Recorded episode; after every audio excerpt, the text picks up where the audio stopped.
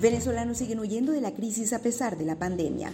Maduro promueve unas gotas milagrosas y una amarga segunda derrota de una vino tinto entregada son parte de las noticias más destacadas en las últimas horas. Soy Marjorie Méndez y esto es Noticias NTN 24, Venezuela. A pesar del cierre de las fronteras y de la situación en todo el continente por la pandemia, los venezolanos siguen huyendo por tierra de la precariedad que solo se acentúa en el país mientras que los que se devuelven de su aventura pasan hasta un mes en aislamiento y abandono por obligación del régimen, lo que dibuja una situación extrema en ambos sentidos. Human Rights Watch reveló un informe donde asegura que 130.000 venezolanos sufren abusos por insalubridad, hambre, hacinamiento y violencia. La subdirectora para las Américas de este organismo, Tamara Tarasiuk, pide reconocer esta situación para establecer un protocolo en fronteras liderado por la Organización Panamericana de la Salud y evitar más desgracia a estas familias.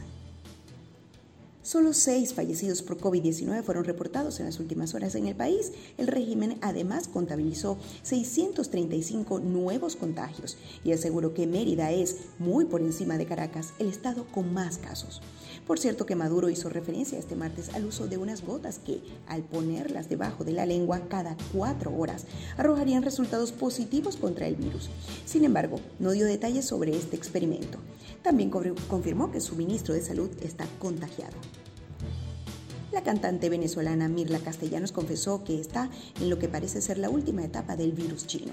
Dijo que se contagió en España donde reside y que quiso mantenerlo bajo perfil para no alarmar.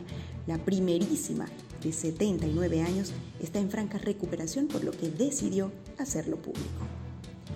Otra derrota de la Vinotinto en la segunda jornada clasificatoria para Qatar 2022. Luego de caer ante Colombia, esta vez lo hicieron ante Paraguay, que llegó como visitante en el Estadio Metropolitano de Mérida con marcador de un gol por cero. El tanto fue marcado en el minuto 85 por Gastón Jiménez. Un terrible suceso comenzó este martes con un video viral. Un hombre que fue a denunciar la desaparición de su pareja intentó suicidarse saltando por la ventana de un organismo público en Caracas, pero los bomberos lograron salvarle la vida. El hombre se contradijo en la declaración y cuando la policía científica lo llevó a su casa, se percató de que había una pared recién construida que al removerla terminó con el terrible hallazgo del cadáver de la mujer. El sujeto quedó detenido bajo sospecha. Si quieres recibir este boletín directamente, suscríbete a nuestro canal de Telegram NTN24VE. Esto es Noticias NTN24 Venezuela. Comenta y comparte para que más personas se sientan enteradas de los hechos que son noticia en nuestro país. Más información en ntn24.com o en todas nuestras redes sociales. Nos despedimos, como siempre, quien tuvo el placer de acompañarles, Marjorie Méndez y en la edición Eleazar Marín. Ya sabes, si sales, cuida de los tuyos. Feliz día.